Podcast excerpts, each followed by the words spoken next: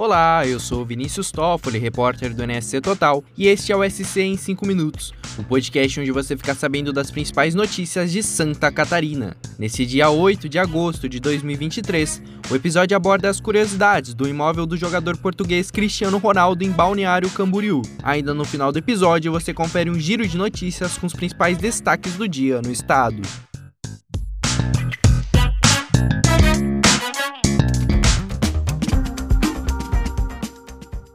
Cristiano Ronaldo e a família, os Aveiro, escolheram o prédio mais alto da América do Sul como o primeiro endereço em Balneário Camboriú, no litoral de Santa Catarina. Além de endereços residenciais, a família também adquiriu imóveis comerciais na cidade e estamparam uma campanha comercial. De acordo com a colunista do NSC Total, Dagmar Spouts, um dos investimentos de CR7 na cidade é um apartamento no edifício One Tower, um gigante à beira-mar com 290 metros de altura e 84 andares.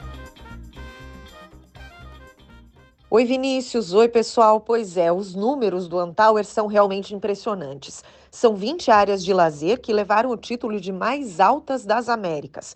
Elevadores ultra rápidos que sobem do térreo até a cobertura em menos de um minuto e apartamentos de luxo que foram vendidos por um preço médio de 12 milhões de reais. Para suportar um arranha-céu de tamanhas proporções, as fundações do edifício equivalem a um prédio inteiro de 12 andares embaixo da terra. O segundo endereço de Cristiano Ronaldo ainda está em obras. É um edifício que vai ocupar um terreno no Pontal Norte, também de frente para o mar.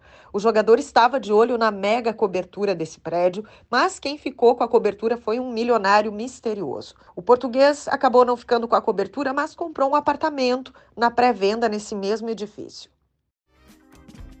Bom, além disso, em entrevista exclusiva à coluna, a Katia Aveiro, a irmã de Cristiano Ronaldo, disse que uma das possibilidades estudadas pela família é trazer para Balneário Camboriú um hotel CR7.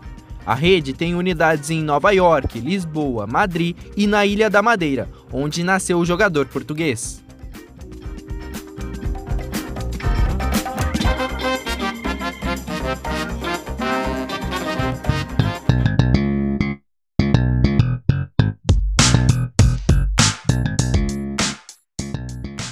Ainda em Balneário Camboriú, imóveis, carros luxuosos e outros bens foram comprados por traficantes, de acordo com uma investigação da Polícia Civil do Paraná.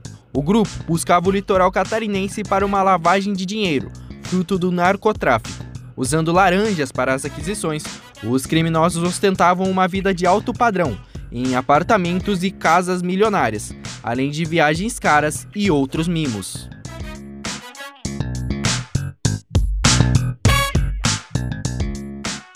Mudando de assunto, o autor do ataque a uma creche de saudades no oeste de Santa Catarina, que terminou com a morte de cinco pessoas, será julgado nesta quarta-feira, dia 9, mais de dois anos após o crime.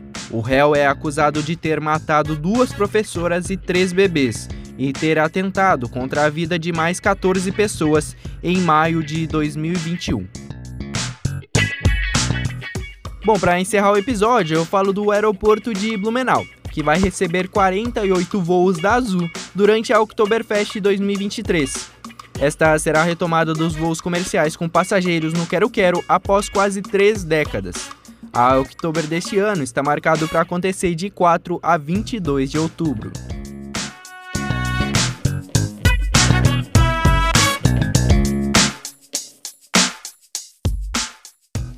Esse foi o SC em 5 minutos, o podcast do NSC Total, publicado de segunda a sexta.